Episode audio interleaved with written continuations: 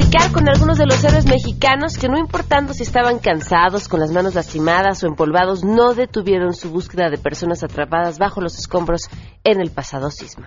Te va a doler un poco, pero sigue adelante, vas bien. Ya estás vamos. Tú ves, Un poco más. Vamos. Si quieres apoyar en su sentadera alguna mano para que una mano así para Vámonos ya. Mira la pierna. Dame, perdón, la jalar los pies. Vámonos, Simón, vámonos. Vamos. Bien, bien, bien, vámonos.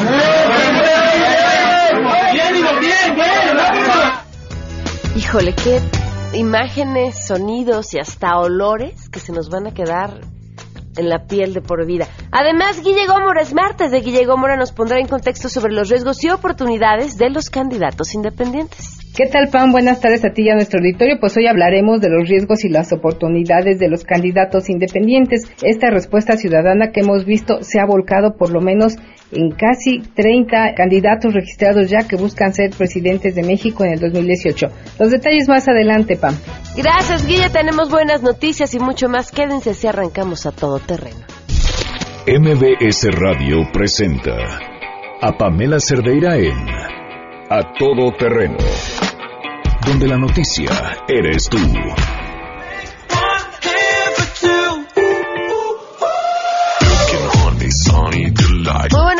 Bienvenidos a Todo Terreno. Gracias por acompañarnos este martes 10 de octubre del 2017. Soy Pamela Cerdera, los invito a que se queden aquí hasta la una de la tarde. Tenemos mucho que compartir y comentar. Lo principal, por supuesto, es lo que ustedes nos tengan que decir. Salvador, gracias. Víctor Manuel Alamillo, desde temprano escuchándonos. Eduardo Rojas, muchísimas gracias. Vero El Pozo, gracias también eh, por, por escribirnos. Eh, Luis Celso Velázquez, muchísimas gracias. Eh, 55 33 32 95 85 es el número de WhatsApp. 51 66 1025 el número de teléfono de la cabina. En Twitter y en Facebook me encuentran como Pam Cerdeira. Ahí también estoy al tanto de sus mensajes y lo que nos quieran compartir. No habíamos dedicado tiempo en este espacio a hablar sobre la situación tan complicada que está atravesando España. Y bueno, hoy es un día justamente importante y es por esto que nos ponemos en contacto con Carlos Rubio, corresponsal en España de MBS Noticias. Carlos, muy buenas tardes. Eh, te escuchamos. Eh, así es, eh, buenas tardes Pamela para México. En estos momentos parece que está por fin a punto de comenzar el pleno en el Parlamento catalán, pleno en el que se iba se va a declarar, parece ser, la independencia de Cataluña, el cual se había eh, retrasado, que iba a comenzar a las seis de la tarde, hora local, y en este pleno comparecería el presidente de la Generalitat catalana, Carles Puigdemont, para proclamar, como decimos, la independencia de Cataluña. Según fuentes de la Cámara Baja, este pleno se retrasó a petición del presidente de la Generalitat en el último minuto. Estas fuentes de la Generalitat revelaron que quizás estaba planteando la posibilidad de que Puigdemont, en lugar de proclamar la independencia unilateral, convocara elecciones anticipadas para Cataluña, lo que frenaría el proceso separatista y daría pie a un nuevo escenario político en la región. Fuentes del gobierno central han asegurado que el retraso, sin embargo, se produjo porque el texto del discurso de Puigdemont pretendía dar por hecha la declaración de independencia sin citarla por aplicación de la ley del referéndum, una fórmula que no aceptaba eh, la CUB, es una de las fuerzas políticas que empujan muy fuerte esta declaración de independencia. Según estas fuentes, lo que proponía el presidente Puigdemont era suspender temporalmente la declaración de independencia pero no ha sido posible por ahora obtener eh, confirmación de fuentes parlamentarias catalanas.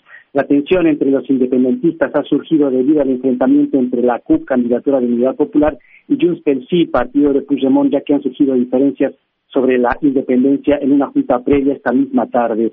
El gobierno es consciente de que la respuesta del Estado español depende del alcance de lo que diga en estos momentos Puigdemont y contemplan una declaración de independencia eh, más suave. Eh, mientras tanto, eh, también en las afueras del Parlamento en Barcelona eh, sobrevuelan tres helicópteros, uno de la Guardia Civil, otro de la Policía Nacional y otro de los Mozos de Escuadra, porque debajo, en la misma ciudad, hay cientos de manifestantes convocados para defender la declaración independentista y las fuerzas de policía están pendientes de que pueda quizá haber disturbios. Y el presidente del Parlamento Europeo también ha dicho que eh, Carlos Puigdemont no debe proclamar la declaración unilateral de independencia porque hacerlo sería un hecho gravísimo.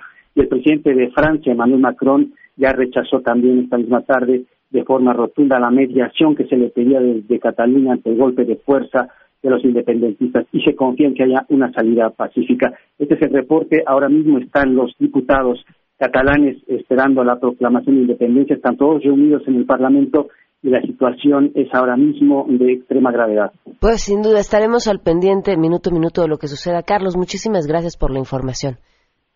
Buenas tardes a México. Gracias, Pamela. Muy buenas tardes. Así es, vamos a estar al pendiente de lo que está pasando en estos momentos. Vamos a arrancar con la información aquí. Saludo a mi compañera Ernestina Álvarez. El jefe de gobierno de la Ciudad de México, Miguel Ángel Mancera, anunció que son 13 los edificios que hasta el momento cuentan con todos los dictámenes para ser demolidos tras los daños que sufrieron por el sismo del 19 de septiembre y este martes van a comenzar los trabajos en dos. Se trata de los edificios de Concepción Beistegui 1503 en la colonia Narvarte y el de Génova 33 en la colonia Juárez. En conferencia de prensa conjunta, el consejero jurídico Manuel Granados indicó que notarios ya certificaron que en los 38 inmuebles que se derrumbaron no hay búsqueda, localización y salvamento de personas y tampoco en aquellos inmuebles que están por demolerse. Señalar que el comité de emergencias tuvo contacto con los propietarios de estos inmuebles y el protocolo indica que se tiene que notificar con dos días de antelación y deben estar de acuerdo con esta demolición. Sobre quién asumirá el costo explicaron que depende de cada caso porque algunos edificios contaban con seguros que asumirán este procedimiento y en otros el gobierno capitalino lo absorberá. Explicaron que todos los días sesiona el comité de emergencias en donde se determinarán cuáles y cuántos edificios cumplen con los requisitos para ser demolidos, por lo que esta cifra de 13 va a aumentar. A los dos inmuebles que serán demolidos desde este martes se van a sumar los edificios de Versalles 37 y Hamburgo 112 en la colonia Juárez, Tokio 517 en la colonia Portales Norte, Patricio Sanz 37 en la colonia del Valle, Canal de Miramontes 3010 en la colonia Girasoles, Paseos del Río 10 en la colonia Paseos de Tasqueña, Escocia 29 Torre 2 y el número 33, esto en Parque San Andrés, en Calzada de la Viga 1757 en la colonia Héroes de Churubusco, Sonora 149 en la colonia Roma Norte y San Antonio Abad 122 en la colonia Tránsito. Reportó Ernestina Álvarez Guille. Hasta el 13 de octubre está en marcha la tercera Semana Nacional de Salud. Ya se pusieron las primeras vacunas en Tlanepantla desde la escuela primaria Gabriela Mistral en un acto encabezado por el secretario de Salud, José Narro Robles. Un millón cien mil vacunas en contra del virus del papiloma humano. 10 millones de vacunas en el nivel nacional, orales bivalentes contra la poliomielitis, un millón en contra del sarampión, la rubiola y la parotiditis, 100 mil contra difteria, tosferina y tétanos, y podría seguir haciendo la relatoría del total de acciones de vacunación que van a sumar en el nivel nacional 14 millones y medio de dosis de vacuna. Tercera semana. Se van a acumular a las más de 400 millones de vacunas aplicadas en el gobierno del presidente Peña Nieto. Informó Rocío Méndez. La Comisión Nacional de los Derechos Humanos expresó su rechazo absoluto a la pena de muerte, ya que no es factor de contención real de la delincuencia ni la solución a los problemas de inseguridad pública, pues su aplicación no garantiza la impartición de justicia. En ocasión del Día Mundial contra la Pena de Muerte, el organismo reiteró su petición al gobernador de Texas, Greg Abbott, y a la Junta de Indultos y Libertad Condicional de ese estado para que se conmute la pena capital decretada contra el mexicano Rubén Cárdenas Ramírez, programada para el próximo 8 de noviembre por otra sentencia de prisión. La CNDH puntualizó que no se opone a la imposición de penas, sino se pronuncia porque dichas acciones se realicen dentro del sistema internacional de derechos humanos, al cual nuestro sistema jurídico se acoge, informó René Cruz González.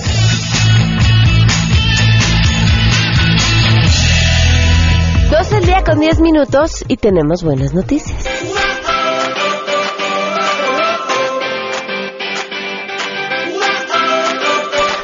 Boletos!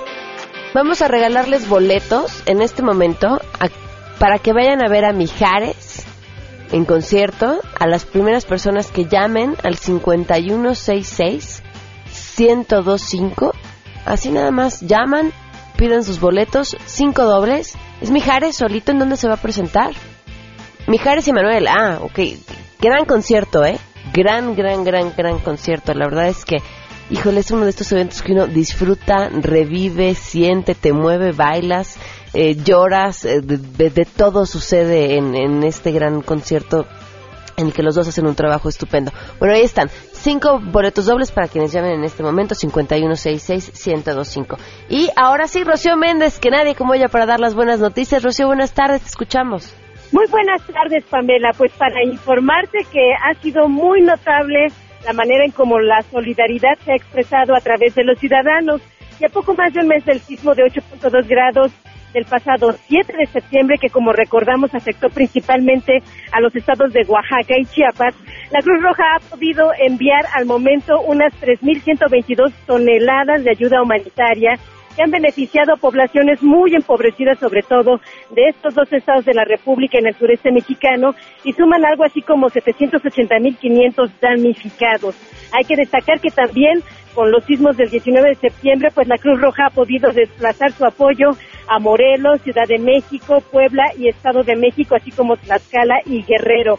Estados afectados no solo por los sismos, sino también por diversos fenómenos climatológicos, principalmente huracanes registrados en el mes de septiembre. Hasta el momento, la benemérita institución ha logrado recaudar 144 millones y medio de pesos que directamente han ido a parar a los más necesitados tras los desastres de septiembre. Es el reporte al momento, Pamela.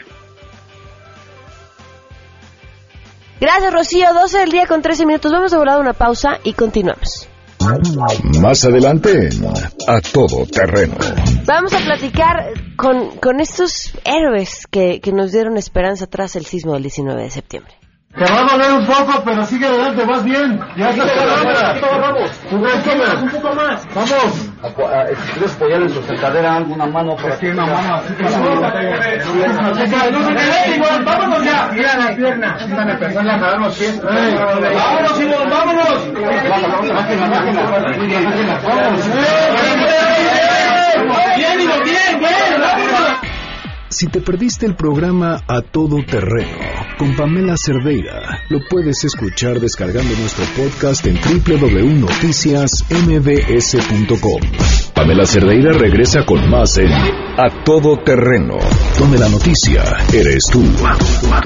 Marca el 5166125. Si alguna de tus propiedades terminó dañada por el temblor y quieres cobrar el seguro, estas son cuatro cosas que debes hacer.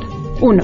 Verifica que tengas contratada la cobertura de terremoto en tu seguro, pues en la mayoría de los casos esta es una cobertura adicional a las coberturas básicas.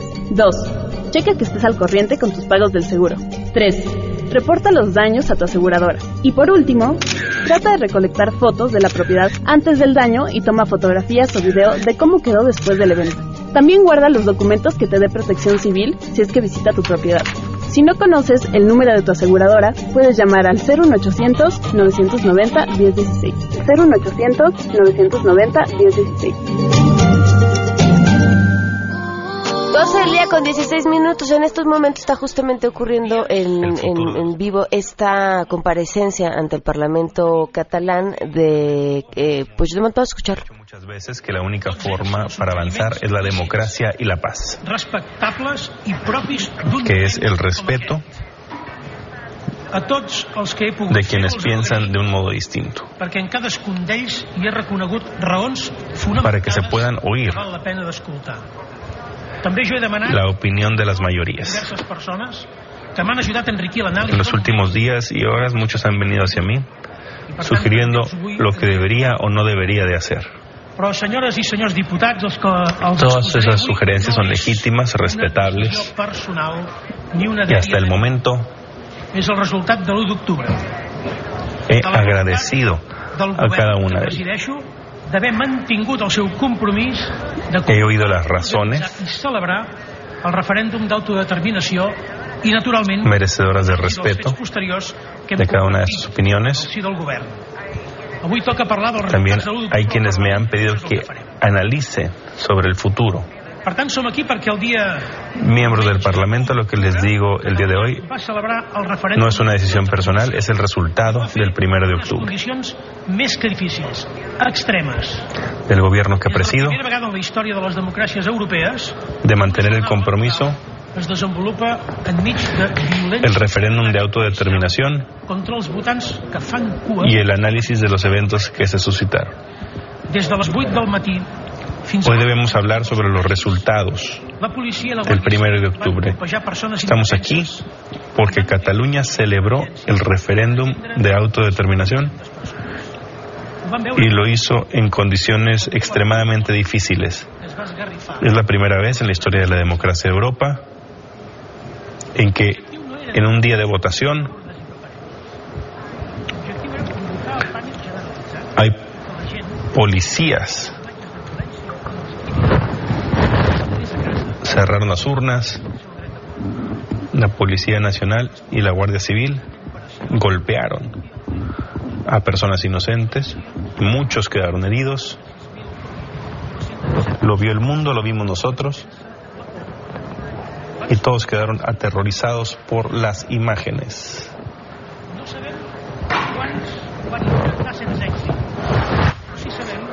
Las papeletas de votación, el objetivo fue que la gente se quedara en casa y no votara. Pero fracasaron en su misión.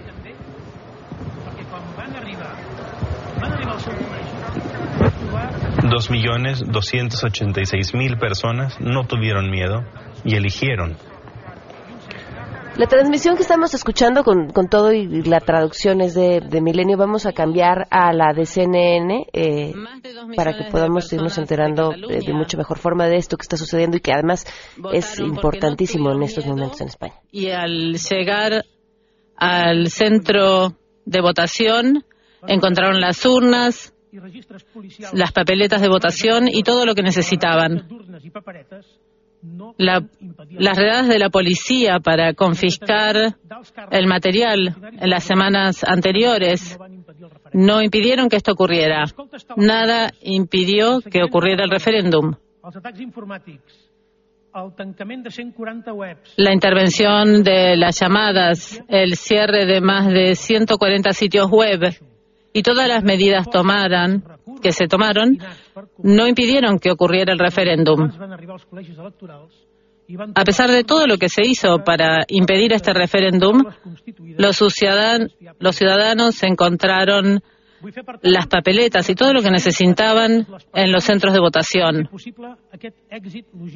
Quisiera entonces reconocer a todas las personas que hicieron posible este referéndum a quienes, a los ciudadanos que mantuvieron las urnas en sus casas, a quienes imprimieron las papeletas de votación,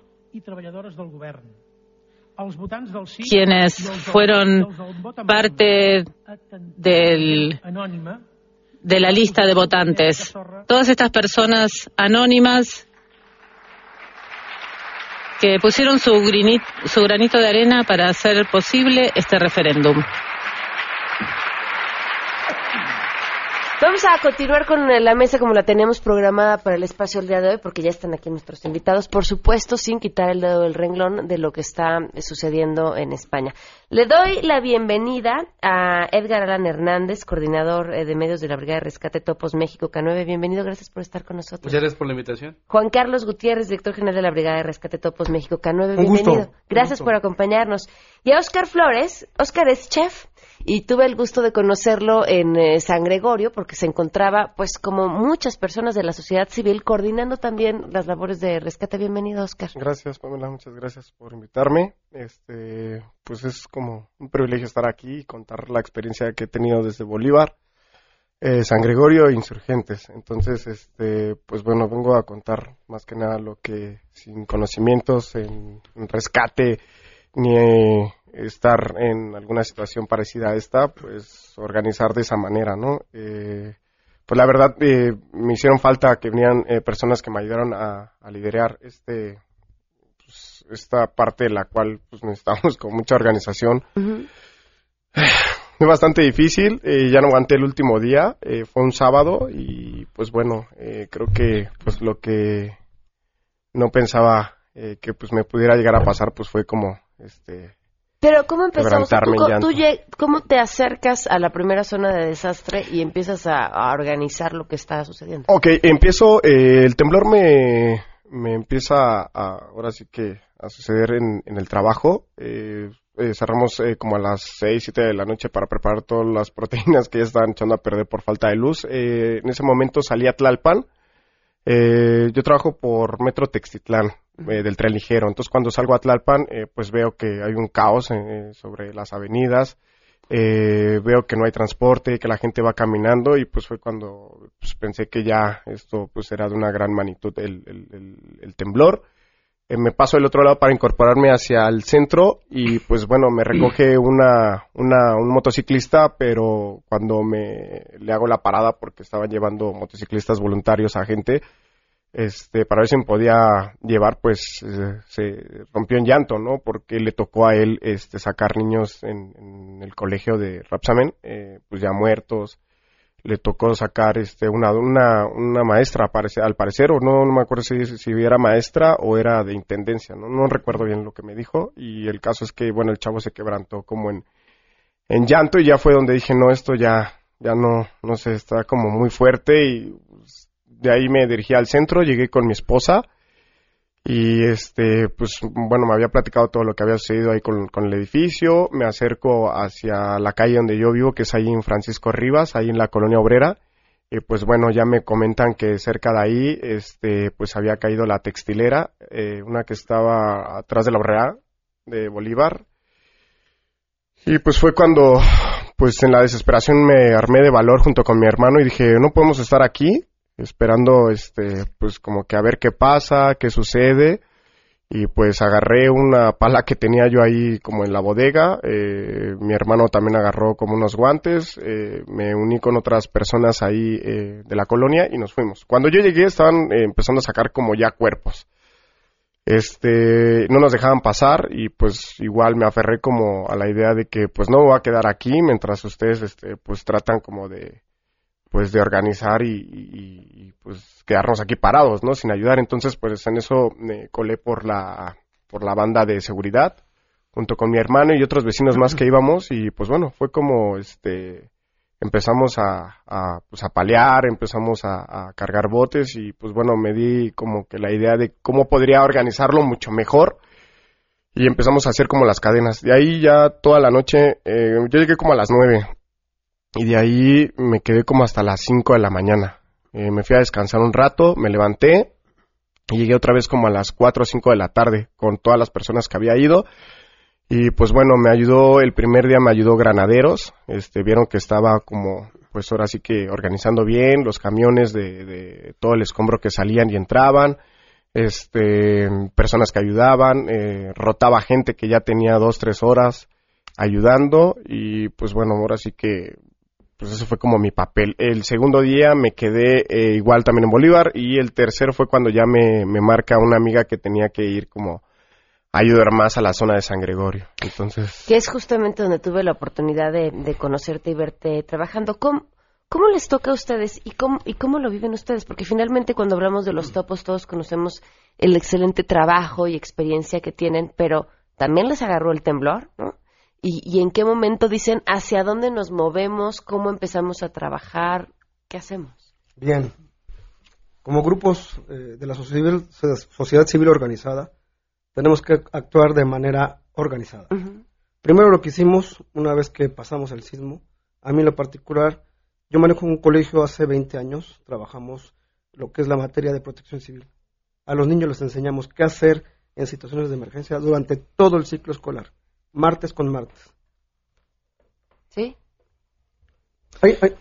Y bueno, eh, generamos una base, un centro de mando, eh, en donde les pedimos a las demás organizaciones que colaboran con nosotros que se acomodaran, que empezáramos a hacer un trabajo colaborativo, que empezáramos a ver exactamente en dónde era que se necesitaba eh, de manera primordial la ayuda.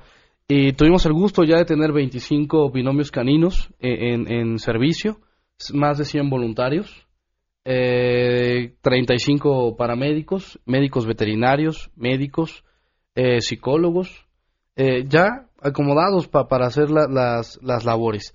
Eh, la verdad es que la, emergencia nos toma a nosotros a 10 horas de haber regresado de Juchitán. Nosotros estábamos regresando de, de, Juchitán. de verdad teníamos 10 horas de, de haber llegado a Juchitán de haber llegado a la ciudad de Juchitán. Nos toma la emergencia y de inmediato volvimos a tomar eh, las mochilas. De inmediato lo supieron cuando, porque nos pasó a muchos, ¿no? Así de, no, esto ya es mucho y ya duró mucho tiempo y podemos intuir que algo más pasó. Pero para ustedes, vaya, lo traen en la sangre, ya lo presentían. En realidad no, yo creo que en realidad lo que nos ayudó muchísimo fueron los medios de comunicación, la gran labor que hicieron los medios de comunicación, la labor eh, por algunos lados buena, por otros mala que hicieron las redes sociales, que nos permitieron desplegarnos desde el primer minuto.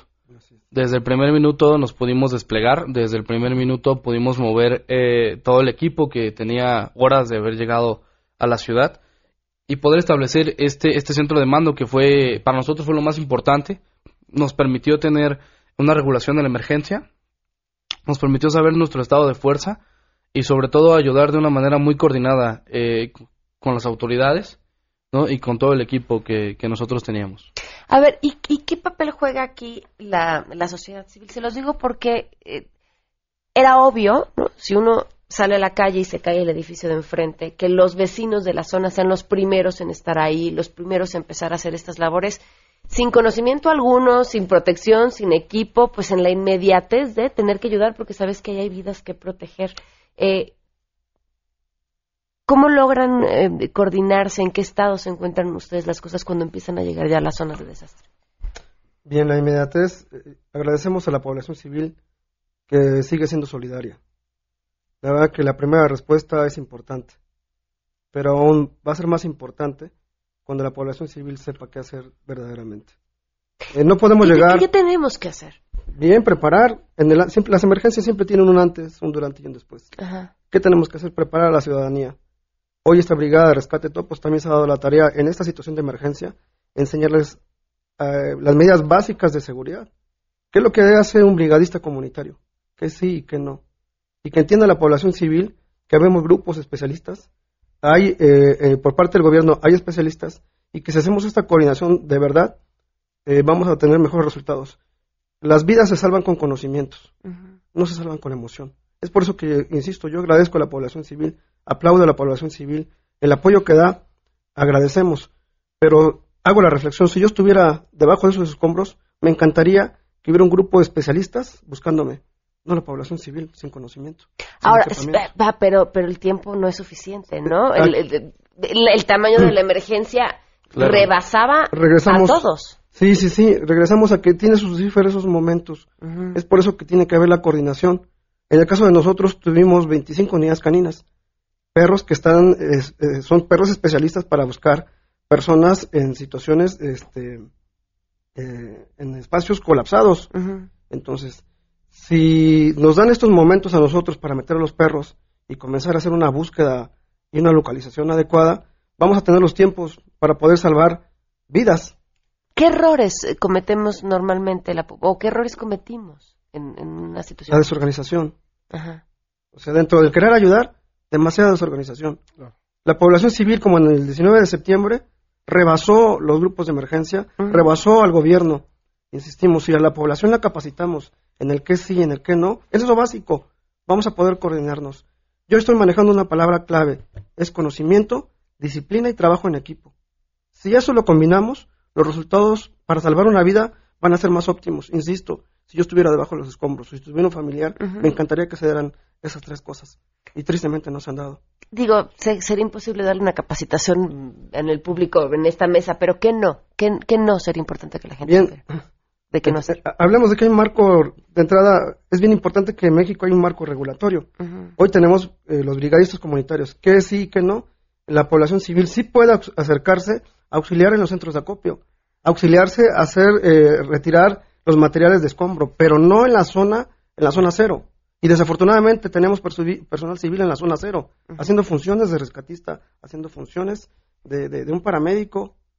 Entonces, eso es lo que sí se tiene que quedar bien claro enseñar a la población civil que sí es importante la gran cantidad de manos, pero hay cierto límite y no pueden rebasar y entrar a la zona cero, que es donde tenemos que entrar nosotros primero con los perros, hacer el rastreo para la detección y posteriormente darle las siguientes pautas a los siguientes equipos de trabajo que vienen especializados.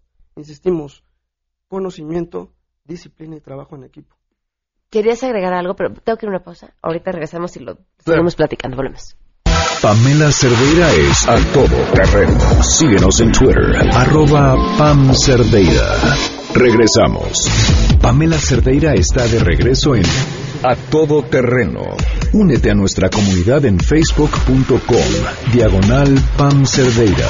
Continuamos. 12 del día con 37 minutos. el temblor perdiste las escrituras de tu propiedad, es importante que sepas que si las sacaste hace 5 años o menos, puedes ir directamente con el notario con quien las tramitaste y solicitar otro juego de forma gratuita. Si tus escrituras tienen más de 5 años, debes ir al archivo de notarías o al registro público de la propiedad de tu localidad.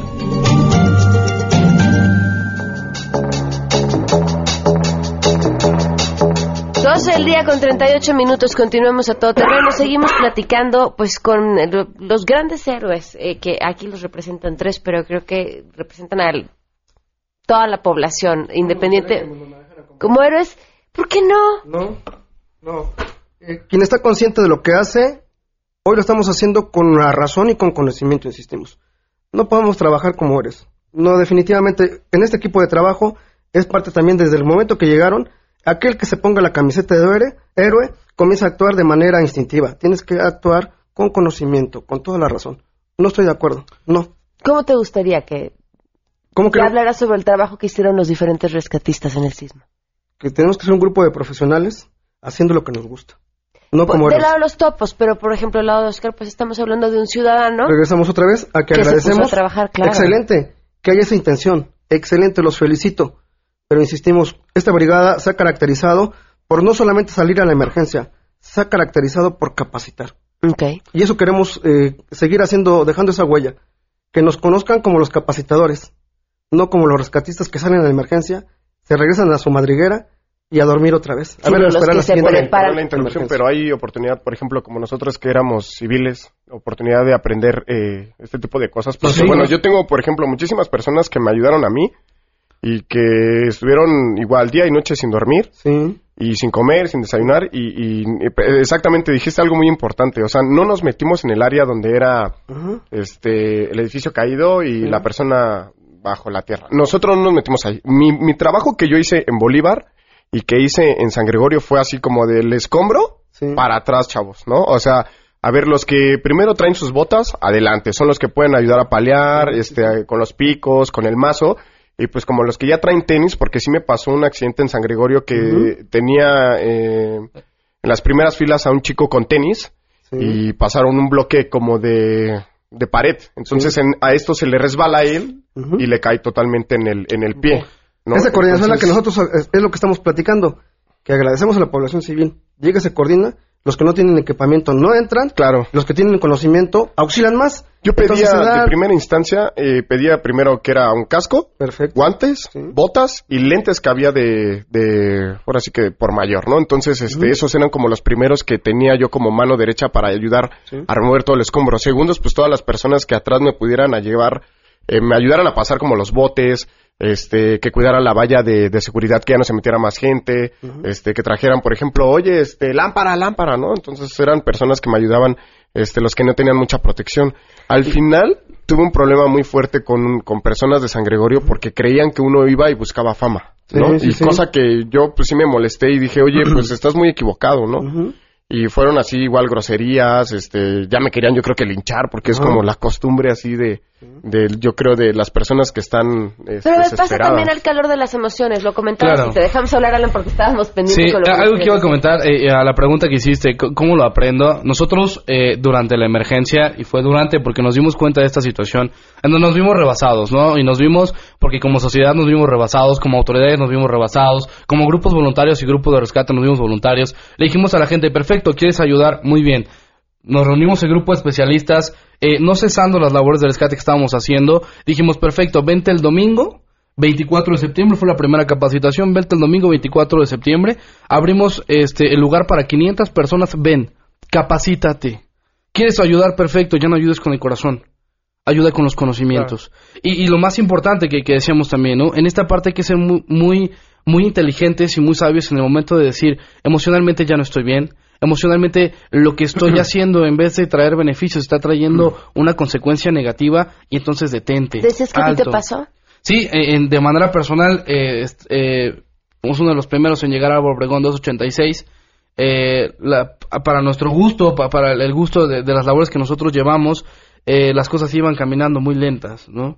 Eh, obviamente había quien estaba coordinando, las cosas iban caminando muy lentas, eh, siempre entendiendo nosotros que hay una cadena de mando y que hay que, que respetarle, que hay que obedecerla, porque al final de cuentas son las autoridades. Si nos podemos acercar a decirle, lo estás haciendo mal, lo podríamos hacer mejor, vamos a hacerlo mejor, pero también llega esta parte en la que la misma emoción que ellos ya tenían te decían, no, para, detente, tú no eres, tú no puedes, tú no esto. Llega un momento en que esas emociones, eh, de manera personal, llegan al tope, llegan al tope a las 4 de la mañana, eh, eh, en el momento en que ya no estamos haciendo nada y de verdad eh, tomé mis cosas y a las personas con las que estaba les dije, yo me retiro, yo ya no puedo, estoy actuando ya no con los conocimientos, estoy actuando con el estómago, con permiso. Y me retiré. Sí, al día siguiente o en la misma noche siguiente, reflexionando, continuamos con las actividades, pero hay que también ser muy críticos nosotros en el momento en el de decir, es momento de retirarme. Es momento de terminar con esto. ¿Por qué? Porque no estoy haciendo algo bien, sino estoy generando todavía más problemas, ¿no? El ejemplo que ponemos nosotros, hay 800 personas, hay 1000 personas en un lugar, 800 están estorbando y 200 están ayudando. ¿Sí? Y entonces la idea es perfecto, ven, capacítate. Vamos a aprender juntos a cómo trabajar para que en el momento en el que ojalá, no, pero vuelva a suceder una emergencia de este tipo, de primera instancia podamos activarte. De manera ordenada podamos decirte, a ver, necesitamos 5.000 personas, y están las 5.000 personas, pero a sabiendas nosotros de que esas 5.000 personas tienen un conocimiento, que ya no van a llegar a presentarse a decir quiero ayudar, sino van a llegar a presentarse con sus botas, con su casco, con sus guantes, con su botiquín de primeros auxilios y con disciplina. Y con ¿Cuánto tiempo dura la capacitación que ustedes dan? Bien, este curso que nosotros estamos manejando los días domingo está durando ocho horas. Estamos segmentándolo en ocho módulos, de ocho a diez Ocho módulos. De 8 a 10 módulos. De ocho ¿Un- horas. ¿Es un domingo? Un domingo. Un domingo. ¿Son Para gratuitos estos comunitario. este, conocimientos que ustedes ofrecen? Completamente gratuitos. Ok, bueno, porque yo de la parte que yo, de las personas que a mí me ayudaron, estamos buscando este, personas que realmente pues nos ayuden a, a adquirir estos conocimientos y esta Nosotros levantamos la mano, somos el canal, somos el grupo, insistimos, tenemos los conocimientos, tenemos la experiencia y tenemos el gusto por seguir haciéndolo. Muchas gracias. En, en este momento nosotros dimos por terminada la capacitación general, que para nosotros la capacitación general era esta, era la capacitación de brigadista voluntario, y empezamos con la capacitación de especializaciones. ¿A qué le llamamos nosotros la especialización? A la gente que, que dentro de sus necesidades tiene algo más. Ejemplo, maestros, administradores de condominios este, y ejecutivos empresariales, que tienen a su cargo gente que tienen a su cargo una responsabilidad muchísimo mayor de personas y decirle a, esas, a esas personas que tienen esa responsabilidad en sus manos, decirle, ven, capacítate. Perfecto, vamos, ¿qué estamos enseñando el próximo domingo?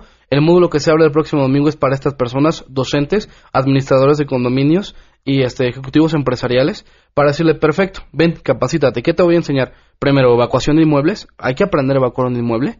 Hay que aprender primeros auxilios. Nada más. En este momento, quédate en ese. ¿Cuál es, cuál es la idea de esta brigada? Es una palabra clave. La palabra que, que debería estar resonando en nuestras cabezas en este momento y de aquí hasta toda la eternidad. Prevención. Prevención. Si, si, si México le apuesta a hacer una campaña nacional de prevención y lo dejamos en manos de las personas que conocemos del tema, dejen en nuestras manos la prevención. Vamos a enseñarle a todos a prevenir, a qué hacer en el antes, en el durante y en el después. ¿Qué podríamos haber hecho en el antes de este sismo que hubiera cambiado las cosas? Básicamente les preguntaría quién de ustedes tiene un programa de protección civil para la casa. ¿Quién tiene un extintor? ¿Quién tiene un botiquín? ¿Y quién tiene una mochila de emergencia? Yo... Ya pasaron 32 años. Pasaron 32 años. Mira, yo después de, bueno, de lo que acabas de decir de una mochila de emergencia, pues a mí lo que se me ocurrió con el primer temblor que vivimos antes de lo del 19 de septiembre eh, fue exactamente como el sentido común de qué podría llevar, eh, en este caso, por ejemplo, también mis hijas, ¿no? En una mochila.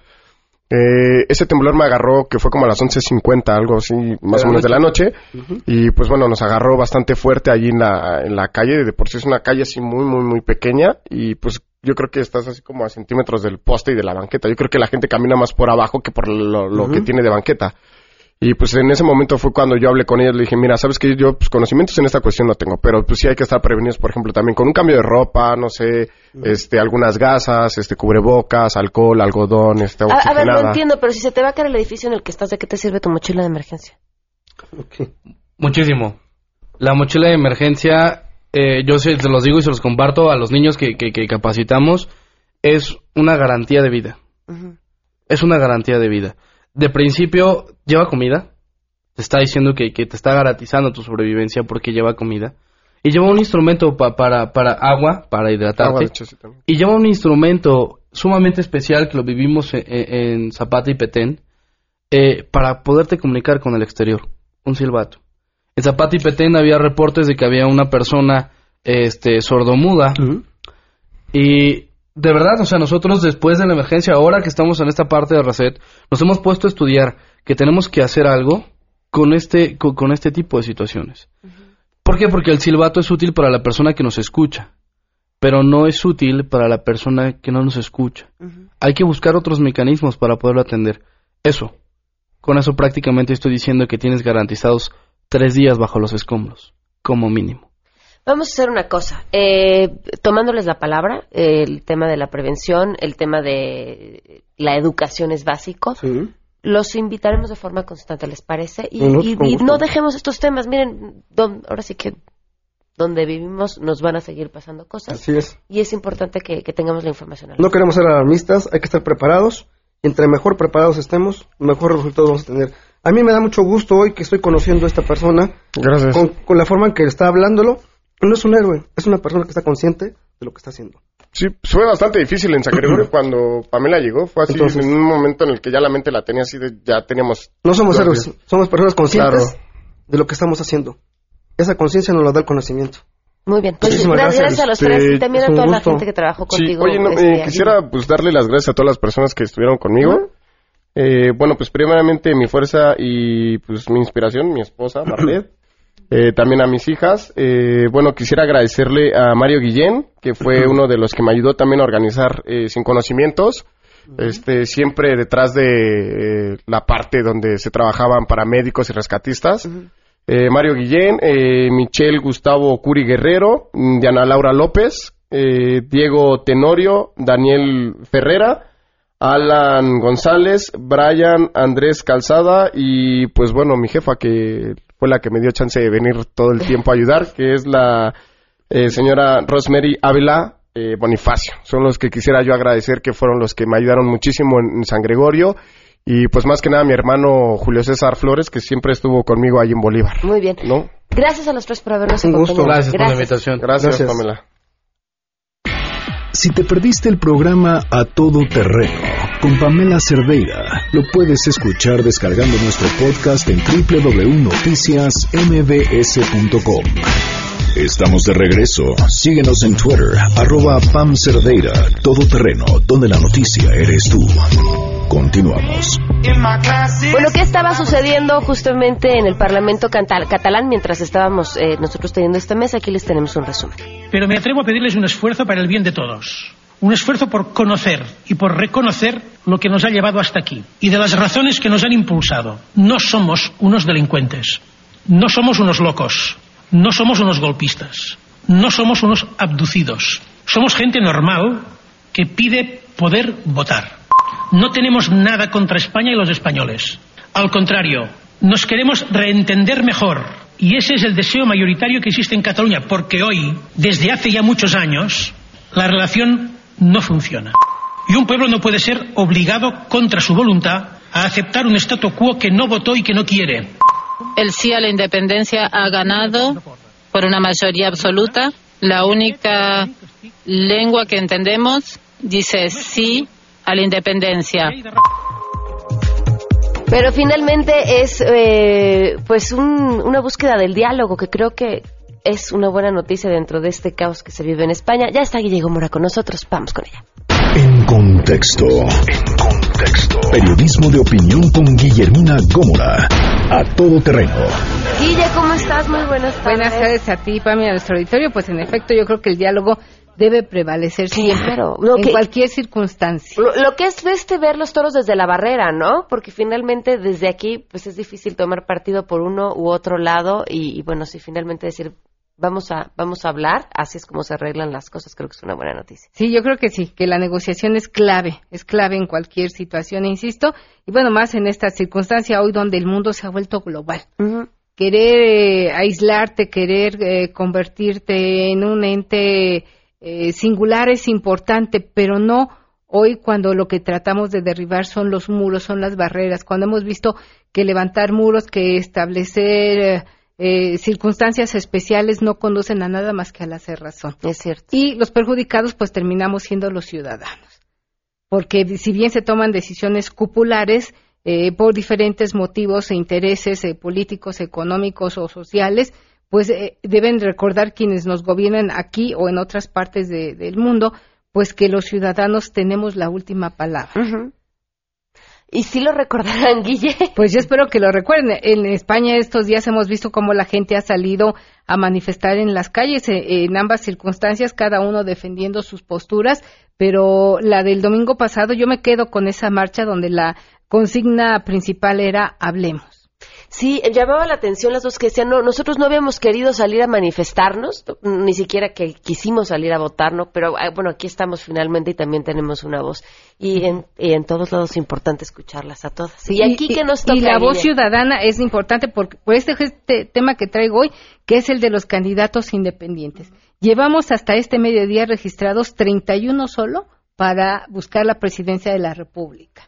Este es uno de los riesgos que corre este esfuerzo ciudadano tan importante como el de impulsar a un eh, ciudadano, valga la redundancia, a buscar la presidencia. Me, me, parece que uno de los principales riesgos es que esto se torne a chunga, se torne como una moda, como un estilo, y la gente vaya y se inscriba cuando sabe que no tiene la menor posibilidad de contender, porque contender por la candidatura independiente, ahorita están en la etapa del preregistro, después vendrá una colecta de más de 866 mil firmas en por lo menos 16 estados de la República, lo que representa el 1% del padrón electoral, y recolectar estas más de 800 mil firmas no es cosa fácil porque implica pues una serie de recursos y de requisitos legales a cumplir en esta primera etapa. Entonces, que haya 31 personas inscritas, el jueves próximo se inscribe Margarita Zavala, estaríamos hablando pues por menos de 32 hasta ahorita oficiales, me parece que es irracional y que demerita y le resta fuerza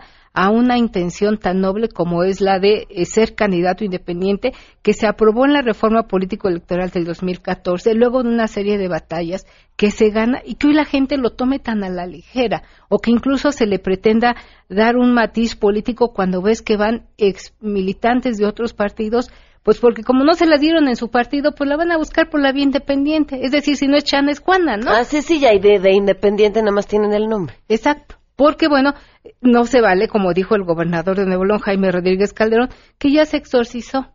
Él militó más de 30 años. Pero y, dices, otro. y dices, por favor, o Armando Ríos Peter, eh, senador, que fue priista, luego perredista, y ahora como no le calienta el sol en el PRD, pues se va por la vía independiente. Entonces me parece que este es uno de los grandes riesgos que enfrenta esta figura eh, tan notable como es la de ser candidato independiente, donde tenemos personajes como Pedro Kumamoto, que fue diputado local por Jalisco, que impulsó, siendo legislador en Jalisco, el recorte de recursos a los partidos, al financiamiento, que prosperó esta iniciativa y que entrega buenas cuentas. O Manuel Cloutier, que viene en esta vía independiente y que ahora busca, después de ser diputado federal, ser senador. Ambos buscan ser senadores, Kumamoto y Cloutier. Se hará, yo creo que una limpieza interesante, ¿no? A la hora que haya que empezar a cumplir con los requisitos, que son bastante complicados, esa lista seguramente va a quedar reducida. Este es un gran ¿Cinco? Llevar a Chunga, llevar a Chunga, hacerlo, utilizar esta figura como disfraz y también como oportunidad, pues el poder lograr que tengamos ciudadanos como Pedro Kumamoto que nos representen y que realmente vayan y desquiten su salario en el Congreso o en la instancia donde decidan participar. ¿Tu columna, Mi columna hoy se llama Pan del humanismo al canibalismo. Los principios humanistas fueron enterrados y vemos como el PAN, que tanto criticaba la tribalización en el PRD, hoy la tiene más que vigente. Muy bien, Guille, muchísimas Ahí estamos gracias. en diarioimagen.net. Gracias, Gracias. sigan a Guille Gómora en Twitter. También se quedan en Mesa para Todos. Soy Pamela Cerdera. Que tengan una excelente tarde.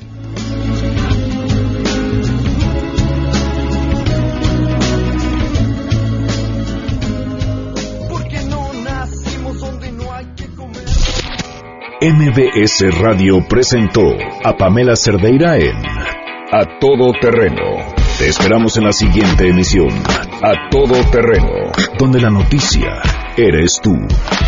MBS Radio, en entretenimiento, estamos contigo.